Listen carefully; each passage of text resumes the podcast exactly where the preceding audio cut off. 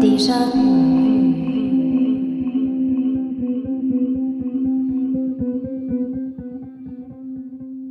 Ja, hallo, grüß dich und herzlich willkommen zurück bei dieser neuen Episode des Déjà-vu Geschichte Podcast. Ja, mein Name ist Ralf und hier auf diesem Podcast, da erzähle ich alle zwei Wochen aus der Geschichte. Und zwar immer mit Gegenwartsbezug und ja, mit der notwendigen Portion Augenzwinkern. Das heutige Thema wird auch wieder ein bisschen einladen zu Augenzwinkern. Allerdings ist es doch ein gar nicht mal so unernstes Thema. Es wird um den mazedonischen Namensstreit gehen, der ja gerade auch hochaktuell ist. Bevor wir aber ins Thema richtig reinstarten, möchte ich dich wie immer nochmal auf den Déjà-vu-Geschichte Newsletter aufmerksam machen. Du findest unten in den Show Notes einen Link zu meiner Website, wo ich dir alles Wissenswerte über diesen Newsletter erzähle. Und so viel schon mal vorweg. Ich sage am Ende nochmal mehr dazu. Momentan könntest du noch einen Grund mehr haben, dich da anzumelden. So, jetzt aber genug des Vorgeplänkels. Wir starten ins Thema rein und ich muss gestehen, das heute, das ist schon ein bisschen so ein Herzensthema von mir. Ich weiß nicht, ob ich das schon mal erwähnt habe hier auf dem Podcast, aber der Balkan generell und ja durchaus auch Mazedonien im Speziellen, die sind mir schon irgendwie nah am Herzen. Ich habe damals, als ich begonnen habe, Geschichte zu studieren, in Wien, bekanntlich ja die erste Stadt des Balkans, da war mir dann irgendwann mal ein bisschen langweilig und ich habe dann auch noch begonnen, Serbokroatisch zu studieren. Wobei heute sagt man das ja nicht mehr. Serbisch, Kroatisch, Bosnisch, Montenegrinisch. ich glaube, das sind jetzt alle. Und ich hatte dann auch das große Glück und die große Freude, ein Jahr lang in Kroatien, in Zagreb zu leben habe also schon ein bisschen so einen Bezug dazu auch. Mazedonien ist zwar von Zagreb immer noch ziemlich weit weg, aber ich war inzwischen auch schon, boah, ich glaube, sechsmal in Mazedonien und habe da schon auch eine große Sympathie für dieses kleine Land. Das heißt, bei allem, was ich jetzt sage, muss ich gleich mal vorwegwerfen, ich bin da vielleicht ein bisschen biased in, in Richtung Mazedonien. Und ich muss auch gestehen, Griechenland ist das einzige Balkanland, in dem ich noch nicht war. Also ich war wirklich von Kosovo, Albanien, Mazedonien, überall, aber ich war noch nie in Griechenland. Das heißt, wenn ich da ein bisschen einseitig wirke, ja, dann stimmt das wahrscheinlich auch. aber ich werde trotzdem versuchen, diese Podcast-Episode so neutral wie möglich äh, zu gestalten. Aber vielleicht erstmal zur Einleitung, dass wir alle auf der gleichen Seite stehen, auf der, auf der gleichen Page sind. Der Namensstreit zwischen Griechenland und Mazedonien ist ja einer, der inzwischen seit bald 30 Jahren uns beschäftigt. Ich nenne ihn gern den dümmsten Konflikt des Balkans, obwohl der Balkan wirklich nicht arm an dummen Konflikten ist. Der Ursprung dieser Streitigkeit um den Namen Mazedonien, der ist im Jahr 1991, wobei wir noch um ein paar Jahrtausende früher dann zurückgehen werden, keine Sorge. Aber 1991, da hat sich die Republik Mazedonien für unabhängig erklärt von Jugoslawien. Da war es ja damals nicht gerade der einzige Staat. Und das hat zu Problemen mit Griechenland geführt, weil Griechenland den Namen Mazedonien als Affront angesehen hat.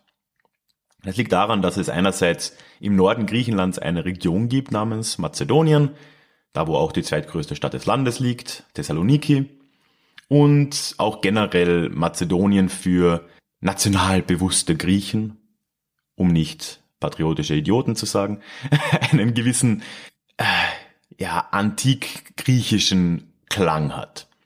Wir werden ja auch gleich nochmal hören, warum. Und deswegen wurde das sehr kritisch gesehen. Griechenland hat auf die Unabhängigkeitserklärung Mazedoniens mit einem Wirtschaftsembargo, mit einem Boykott reagiert. Und er hat 1993 dann durfte Mazedonien dann doch der UNO beitreten. Allerdings hat Griechenland da dann darauf bestanden, dass es nicht unter dem Namen Republik Mazedonien beitreten darf. sondern stattdessen hat Mazedonien seit 1993 den gar nicht sperrigen Namen ehemals jugoslawische Republik Mazedonien oder auf Englisch Former Yugoslav Republic of Macedonia. Der Name mag jetzt zwar sperrig sein, aber es gibt schon auch Fans davon. Mal ein Shoutout an die zwei Herren vom Balla Balla Balkan Podcast. Äh, die betonen ja immer, wie toll der Name eigentlich ist, weil Former Yugoslav Republic of Macedonia wird immer dargestellt als Firearm. Und Firearm ist ja wirklich der coolste Name, den man als Staat haben kann. Da gebe ich den beiden absolut recht. Ich finde ja, dass man einfach Firearm beibehalten sollte, aber dann auch Griechenland umbenennt in Former Ottoman Province of Greece, FOPOC. Na, aber gut. Also seit 1993 gibt's Mazedonien als Firearm in der UNO, gibt aber auch zahlreiche Länder, die Mazedonien unter dem Namen Republik Mazedonien anerkannt haben. Ich glaube, ich habe das nicht überprüft, ich glaube aber auch Deutschland ist darunter. Seitdem hat Griechenland Mazedonien dann so ziemlich bei allen internationalen Organisationen blockiert. Also die UNO haben sie es geschafft, aber viel mehr auch nicht.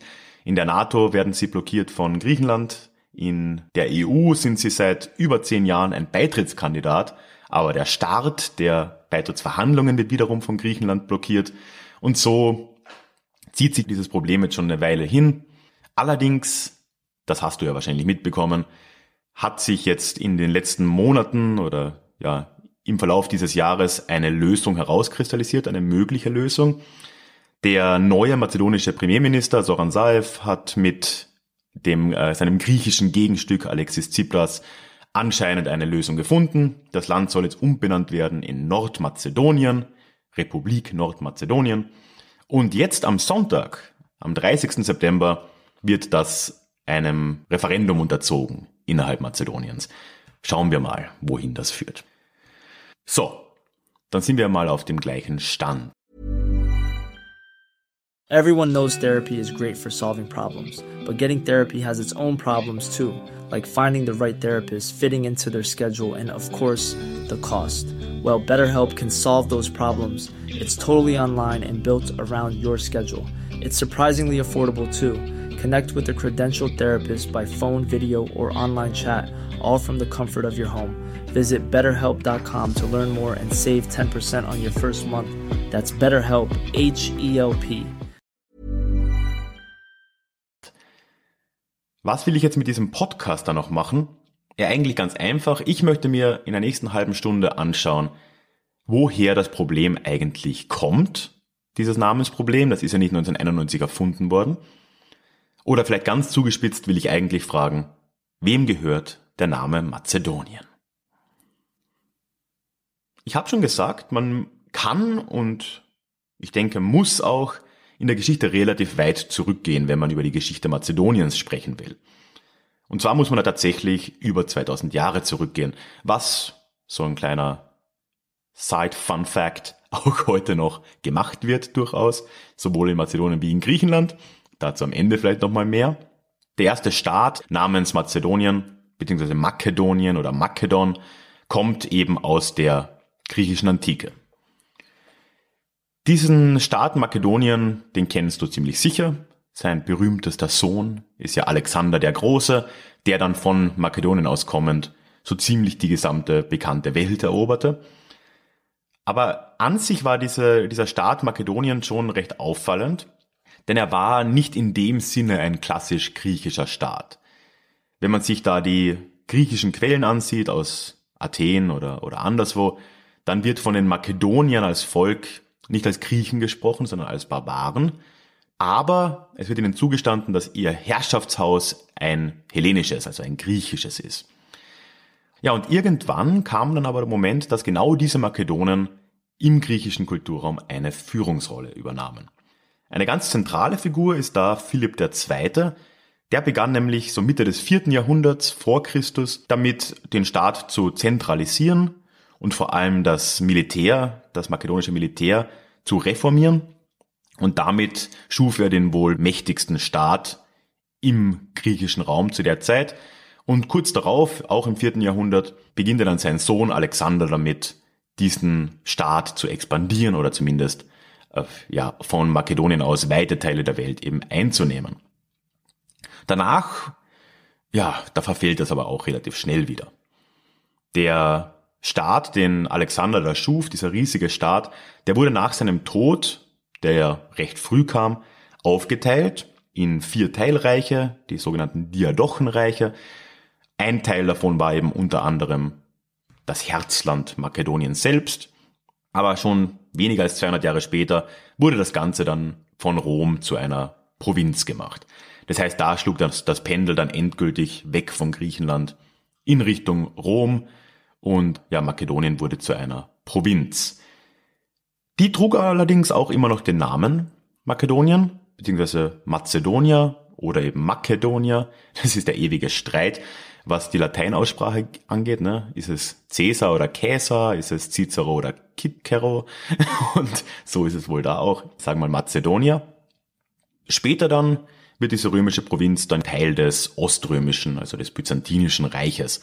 Das heißt, über die ganze Antike hinweg kann man sagen, gab es in irgendeiner Form eine Provinz oder ein Königreich oder einen Staat Makedonien. Im Mittelalter, da ändert sich das dann aber relativ schnell. Bis dahin, okay, haben wir jetzt ja, wenn wir das jetzt mal Revue passieren lassen, noch keinen Grund für einen heutigen Namensstreit. Gut, in der Antike gab es einen Staat, der hieß Makedonien und der war ganz klar griechisch geprägt, ob jetzt nun die Bevölkerung als Griechen angesehen wurde oder nicht. Ja, das sei jetzt mal dahingestellt. Wunderbar, das ging dann über ins Römische Reich, dann aber auch wieder ins Byzantinische Reich, was ja auch wieder ein kulturell griechisch geprägtes äh, Staatskonstrukt war. Also, kein Problem, Makedonien ist griechisch. Ja, Im frühen Mittelalter beginnen dann die Komplikationen, denn da beginnen die Slawen im Balkan einzuwandern oder einzufallen. Ab dem 7. Jahrhundert beginnt das am Balkan. Also da ziehen dann sehr große Bevölkerungsgruppen, also slawische Bevölkerungsgruppen in den Balkan ein und sehr bald gründen sich dann auch im vormals byzantinischen Herrschaftsbereich erste slawische Staaten. Der erste Großstaat war das Bulgarische Reich, wobei man dazu sagen muss, dass die Herrschaftsschicht gar nicht slawisch war, sondern ein Turkvolk, aber ist jetzt nur eine Randnotiz. Dann später kam auch ein, ein Königreich Serbien dazu und das ganze Mittelalter hinweg bekämpften die sich halt so gegenseitig, also immer Byzanz, Bulgarien, Serbien. Es gab dann auch mal ein kurzes bosnisches Königreich, auch in Kroatien und so weiter und so fort, Montenegro. Da, ja, die hauten sich da halt immer so gegenseitig ein bisschen die Schädel ein. Was vorher mal als Makedonien bekannt war, das wechselte zu dem Zeitpunkt eigentlich schon ständig die Besitzer. Der Landesname Mazedonien oder Makedonien, der ging im Mittelalter de facto verloren. Also es war sicher noch hier und da bekannt. Es wurde zeitweise auch ein ganz anderes Gebiet, so in der heutigen europäischen Türkei als Makedonien bezeichnet. Aber es hatte keine echte Bedeutung mehr, schon gar nicht für das Gebiet, was heute als Mazedonien be bezeichnet wird. Das hat sich im Mittelalter einfach irgendwie aufgehört. Der nächste große Einschnitt in der Geschichte der Region, das kannst du dir jetzt wahrscheinlich schon vorstellen, der folgt dann mit dem Einfall der Osmanen. Die Osmanen vom Osten her kommend über Anatolien, ne, die begannen mit dem 14. Jahrhundert sich auf dem Balkan breit zu machen. Da muss man sich vorstellen, das war ja durchaus eine interessante Taktik, weil Konstantinopel, die Hauptstadt des Byzantinischen Reichs, das bestand ja noch. Das fiel 1453, aber schon 100 Jahre davor begannen die Osmanen damit, so Konstantinopel zu umschiffen und auf der anderen Seite quasi, auf der europäischen Seite, erst sich langsam breit zu machen. Der bekannteste Begriff oder die bekannteste Schlacht ist da wahrscheinlich die Schlacht am Amselfeld, Kosovo Polje. Die war 1389 und vor allem, wenn man sich ein bisschen mit der Balkanregion oder vor allem mit Serbien auseinandersetzt, dann fehlt der Begriff ständig. Ist ja auch ein recht zentraler Begriff, wenn es um die Kosovo-Frage geht, um die es heute zum Glück äh, nicht gehen soll. Ja, mit dieser Niederlage oder ja, zumindest eine taktische Niederlage der christlichen Gruppen unter serbischer Führung am Amstelfeld im Kosovo. Damit gingen weite Teile des Balkan an die Osmanen, zumindest kurz- und mittelfristig dann. Ist übrigens sehr interessant, dass äh, wenn man so sich in Serbien bewegt, gerade in nationalistischen Kreisen, diese Zahl 1389, die ist wirklich omnipräsent. Und es sagt auch sehr viel über den serbischen Nationalismus aus, dass eine Niederlage oder ja, zumindest eben ganz klar kein Sieg, besten, im besten Fall ein Unentschieden, als großer nationaler Moment angesehen wird. Ist zumindest schon mal gewissermaßen eigenartig. Die Opferrolle ist im serbischen Nationalismus aber sowieso sehr, sehr tief verankert, also vielleicht sollte man sich nicht so wundern.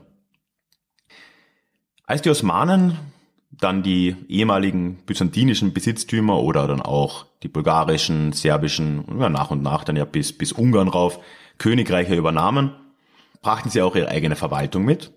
Die sogenannten Vilayets, also Vilayet war eine Verwaltungseinheit, eine politische Verwaltungseinheit im Osmanischen Reich. Und auch da setzte sich für Mazedonien was fort, was eben davor im Mittelalter schon begonnen hatte. Mazedonien als Einheit existierte auch im Osmanischen Reich nicht. Je nach Zeit waren dort bis zu sechs Vilayets auf dem Gebiet Mazedoniens, des alten Mazedoniens. Im Sprachgebrauch war auch in osmanischer Zeit das Wort Mazedonien ja de facto einfach nicht vorhanden. Das ändert sich erst, ja, und jetzt nähern wir uns wirklich der Zeit, wo es langsam spannend wird. Das ändert sich nämlich erst im 19. Jahrhundert.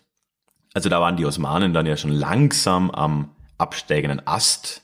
Die 400 Jahre davor hatten sie den Balkan mehr oder weniger sicher in ihrer Hand. Im 19. Jahrhundert, da wird die Lage für die Osmanen aber am ganzen Balkan unbequem. Und das hat mit etwas zu tun, was ja zu der Zeit in ganz Europa zu einigen Unbequemlichkeiten führte, nämlich der Nationalismus. Die neue In-Ideologie schlechthin. Quer über Europa hinweg fand man plötzlich die Nationen super. War einfach klasse. Jeder wollte eine Nation haben. Ne? Man kann sich vorstellen, oder man hätte sich vorstellen können, dass das eventuell noch zu Problemen führen kann. Hat man sich vielleicht auch, aber hat dann niemanden so recht interessiert. Und so haben wir halt 200 Jahre, die letzten 200 Jahre, uns mit nichts anderem als mit nationalistischen Problemen befasst in ganz Europa. Wunderbar. Am Balkan begann das zumindest so richtig ernsthaft mit der griechischen Unabhängigkeit. Also Griechenland begann ja in den 1820er Jahren damit einen Unabhängigkeitskrieg gegen das Osmanische Reich zu führen. Ja, und mit den Jahren erhielt Griechenland da ziemlich viel Unterstützung, vor allem auch aus Westeuropa. Da gibt's ja auch wirklich irre Geschichten, wie dann so Personen wie Lord Byron zum Beispiel aus England dann dorthin reiste, um im griechischen Unabhängigkeitskrieg zu kämpfen. Ich habe übrigens mal über Lord Byron unter anderem eine Podcast-Episode gemacht, meine allererste, die verlinke ich da mal unten.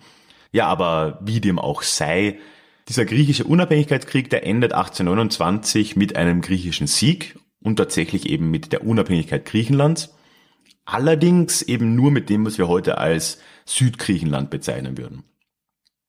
Der Norden des heutigen Griechenlands und eben das, was heute als makedonischer Teil Griechenlands bezeichnet wird, der blieb nach wie vor beim Osmanischen Reich. Bei den anderen Staaten des Balkans, da entwickelte sich das recht ähnlich. Serbien bewegte sich in, ja, in einer ähnlichen Zeit ab den 1830ern mehr und mehr auf eine Unabhängigkeit zu, konnte sich immer mehr vom Osmanischen Reich auch lösen. Bulgarien wurde dann 1878 am Berliner Kongress für unabhängig erklärt. Aber, und da haben jetzt all diese drei Staaten etwas gemeinsam, zwischen diesen drei Staaten blieb nämlich ein gewisser Landesteil beim Osmanischen Reich. Ja, und dieser Landesteil, der eben von der nördlichen Ägäis bis zur südserbischen Grenze und bis zur südwestlichen Grenze Bulgariens reichte, der wurde dann im 19. Jahrhundert von allen Seiten zunehmend als Mazedonien bezeichnet. Man griff also dann im 19. Jahrhundert auf diesen antiken Ausdruck zurück.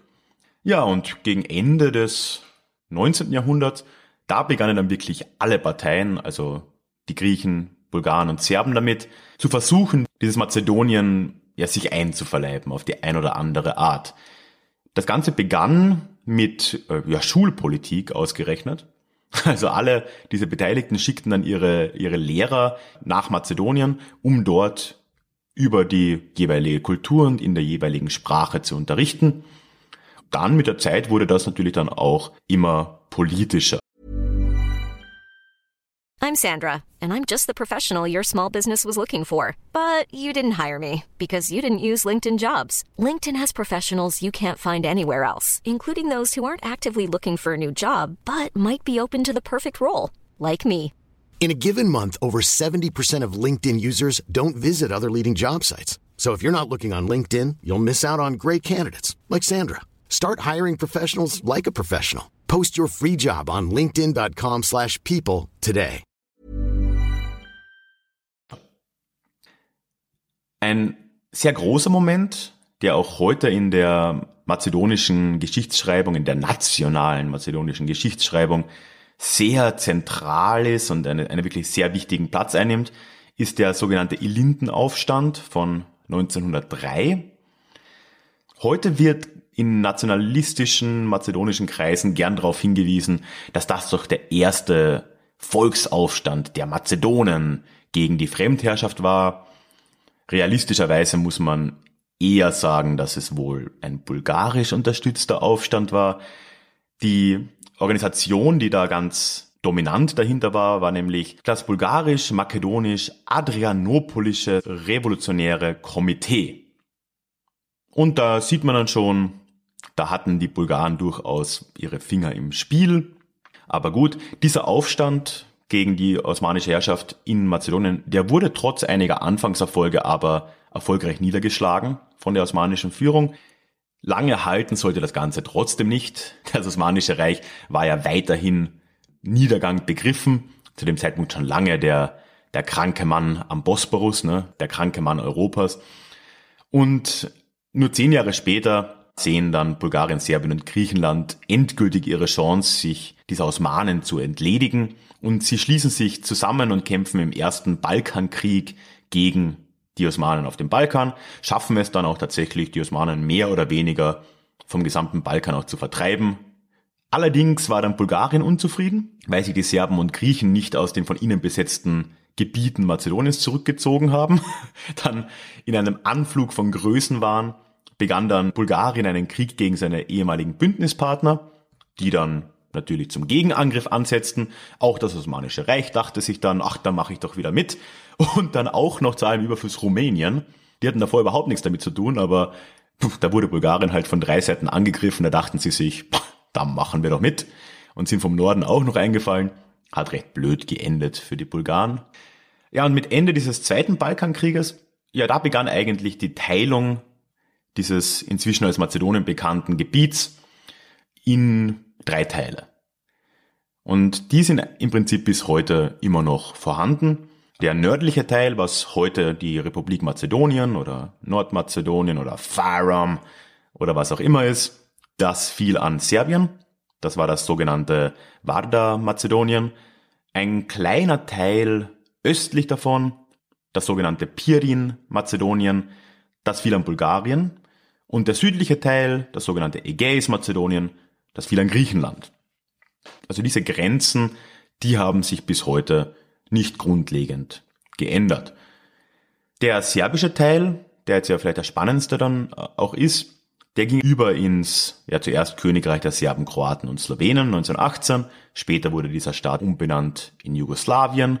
Barda, Mazedonien, war dann als Teil Serbiens in diesem Staat. Und 1945, nach dem Zweiten Weltkrieg, da gründete sich dann ja die äh, Sozialistische Föderative Republik Jugoslawien unter Josip Broz Tito. In diesem föderativen Staat war dann Mazedonien erstmals seit der Antike wieder ein Teilstaat. Also die Sozialistische Republik Mazedonien war eine der sechs Republiken Jugoslawiens. Die Lage in Jugoslawien ist allerdings ein bisschen komplizierter. Ich werde da irgendwann auch mal eine Jugoslawien-Folge machen. Aber ja, lassen wir es mal dabei. Mazedonien war eine der sechs Teilrepubliken.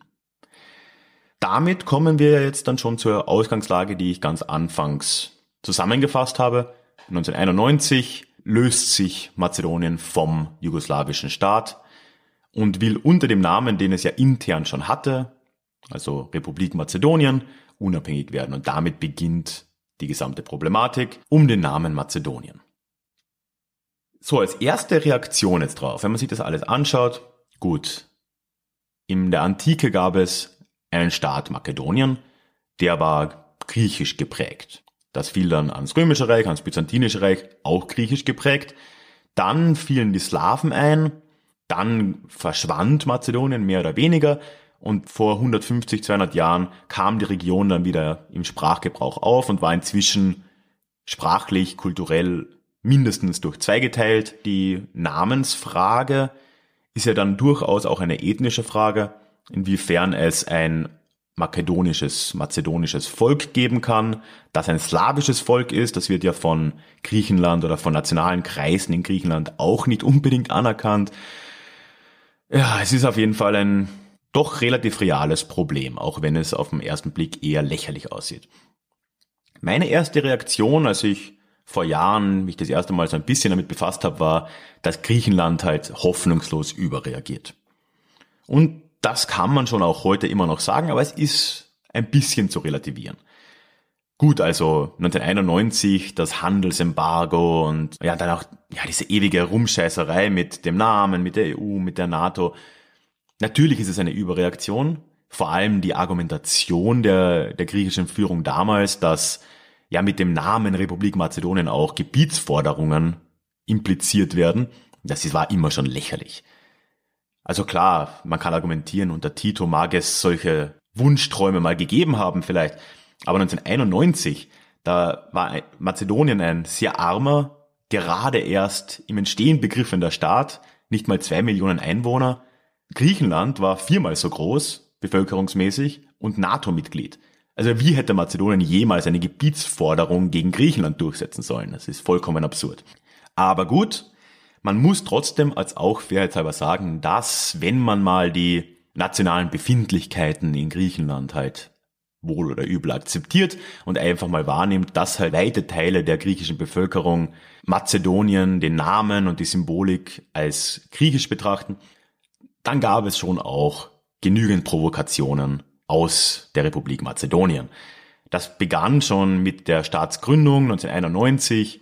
Da hat man den Stern von Vergina, ein, ja, ein Symbol des antiken Makedoniens, auf die Flagge des neuen mazedonischen Staats gepackt. Übrigens auch interessant, dieser Stern wurde erst 1978 bei Ausgrabungen gefunden, also auch relativ neues Symbol eigentlich. Später wurde das dann aber noch um einiges übertrieben. Also 2006, da ging es dann richtig rund. Da wurden in äh, Mazedonien die, ja bei uns nennt man sie gern die Konservativen dann äh, gewählt. Wobei konservativ ist da wirklich ein Hilfsausdruck. Da ist eine, eine autokratische, rechtsgerichtete nationale Partei mit dem äh, klingenden Namen Vimro Dipemne, der längste Name, den eine Partei überhaupt haben kann. Das war die Abkürzung. Vimero Dupemene steht für, entschuldigt meine makedonische Aussprache, Unatrešna makedonska revolucionarna, revolucionarna organizacija Demokratska partija za makedonsko nacionalno jedinstvo. Auf Deutsch die innere mazedonische revolutionäre Organisation, Bindestrich, Demokratische Partei für mazedonische nationale Einheit. Da ist der Name Programm Die erste Hälfte des Namens bezieht sich übrigens auf die Nachfolgeorganisation dieses Komitees, dieses eigentlich bulgarischen Komitees, das diesen Elintenaufstand da ver veranstaltet hat. Also da sieht man schon, die Leute sind dem nationalen Gedankengut nicht ganz fern. Und die begannen dann mit Machtübernahme 2006 wirklich im großen Stil auf dieser antigriechischen Klaviatur zu spielen. Das begann 2006 mit der Umbenennung des Flughafens in Skopje in, ja, kannst du es erraten? Genau, der Alexander, der große Flughafen Skopje.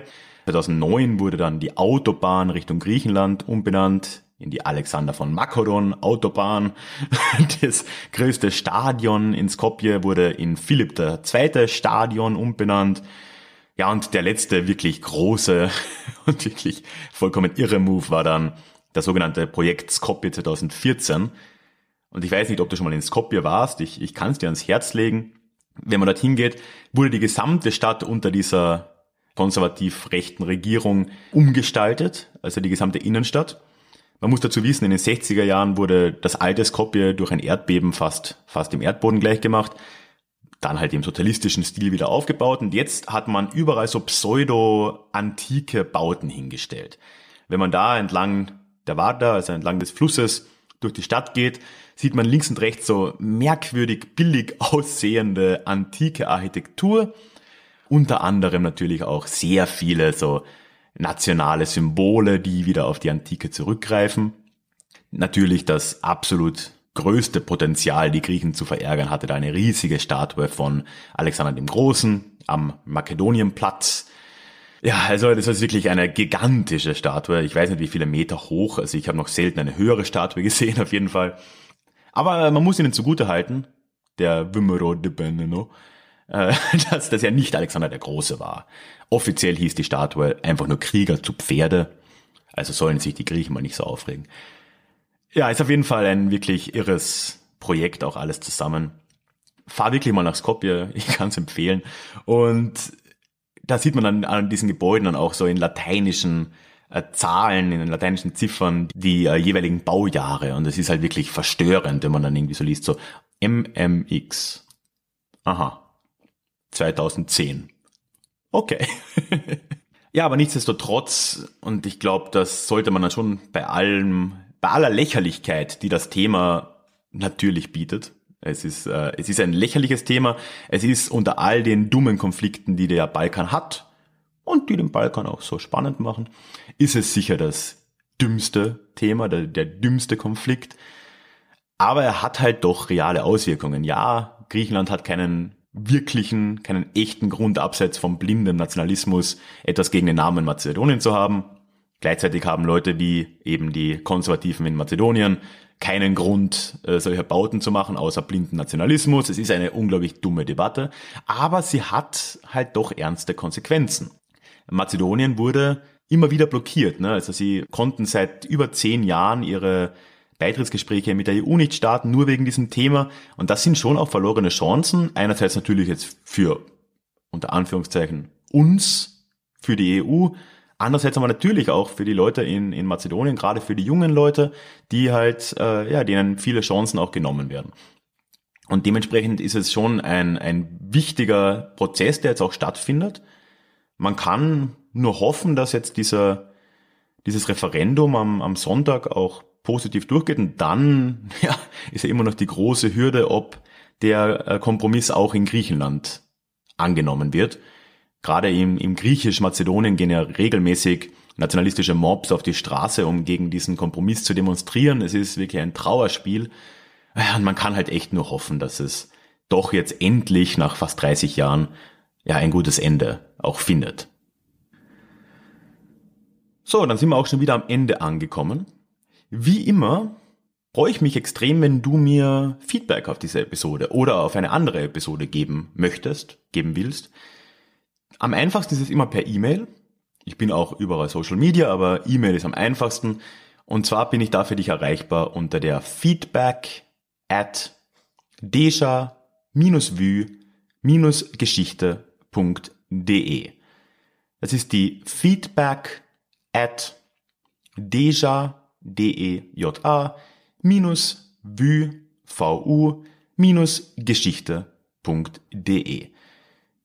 Wenn du mir schon mal geschrieben hast und von mir nie was zurückgehört hast, ich habe gerade bemerkt, dass teilweise meine Antworten äh, bei Leuten im Spam landen.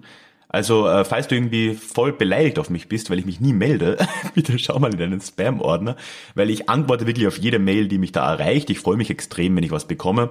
Und umso ärgerlicher ist es natürlich, wenn da etwas im Spam landet. In dem Fall, ja, sorry. ich weiß leider nicht, was man dagegen tun kann. Ein ganz aktuelles Thema noch, und das habe ich ja auch schon äh, angedeutet. Momentan habe ich auch ein Gewinnspiel laufen. Dazu findest du unten einen Link auf meine Website, wo ich dir alles erkläre. Prinzipiell läuft das Gewinnspiel auf Facebook und Twitter ab. Und dort kann man gerade ein Exemplar meines Buches Endstation Brexit gewinnen. Ich habe darüber ja schon gesprochen in dem Buch. Das ist eine, ja, eine satirische Abhandlung englisch-europäischer Geschichte. Und ja, da kannst du ein persönlich signiertes Exemplar des Buches gewinnen. Alle Infos unten. Und ja, eben Newsletter. es könnte sein, womöglich, potenziell, dass ich auch auf dem Newsletter noch ein zusätzliches drittes Exemplar verlose. Aber das ist jetzt wirklich, also reine Spekulation. Aber wenn du noch einen Grund suchst, dich für diesen tollen Newsletter, den Déjà-vu Geschichte Newsletter anzumelden, ja, vielleicht wäre das ja einer. ich freue mich, egal wie du dich entscheidest. Ja, und zu guter Letzt, oder fast zu guter Letzt, der Hinweis, ich weiß nicht, ob du auch Blogartikel bei mir liest, da hat sich jetzt ein bisschen was geändert, startend mit dieser Woche. Ich habe bisher ja immer alle zwei Wochen montags abwechselnd einen Podcast produziert und dann einen Blogartikel. Und das wurde mir ehrlich gesagt zu viel. Also es ist echt unendlich viel Zeitaufwand. Ja, und auch ich fühle mich, als würde ich einfach zu schnell durch die Themen durchbrennen. Und jetzt habe ich das geändert. Ab jetzt gibt es zu jeder Podcast-Episode, die ich mache, auch einen Blogartikel, wo ich das gleiche Thema nochmal ja, aufgreife, aber versuche es hier und da ein bisschen zu vertiefen, in eine andere Richtung noch zu gehen. Und das beginnt mit, ja, mit dieser Podcast-Episode. Es gibt eben schon einen Blogartikel dazu. Also wenn du noch mehr über diese Mazedonien-Frage lesen willst, dann findest du auch unten den Link dorthin. Und jetzt wirklich zu guter Letzt gibt es seit kurzem ja auch die Möglichkeit, mich finanziell zu unterstützen.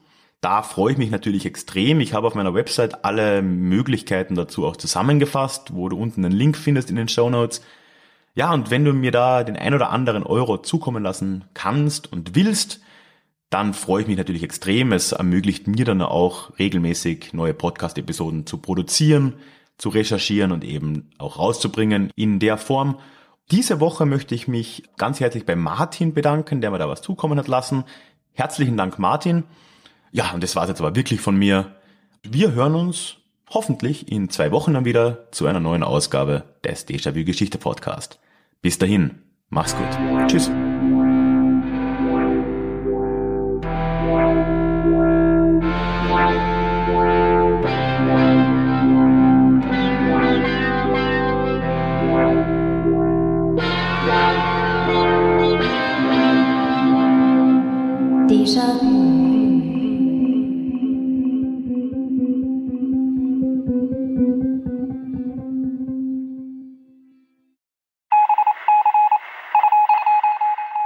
Möchtest du dich noch mehr mit Geschichte beschäftigen?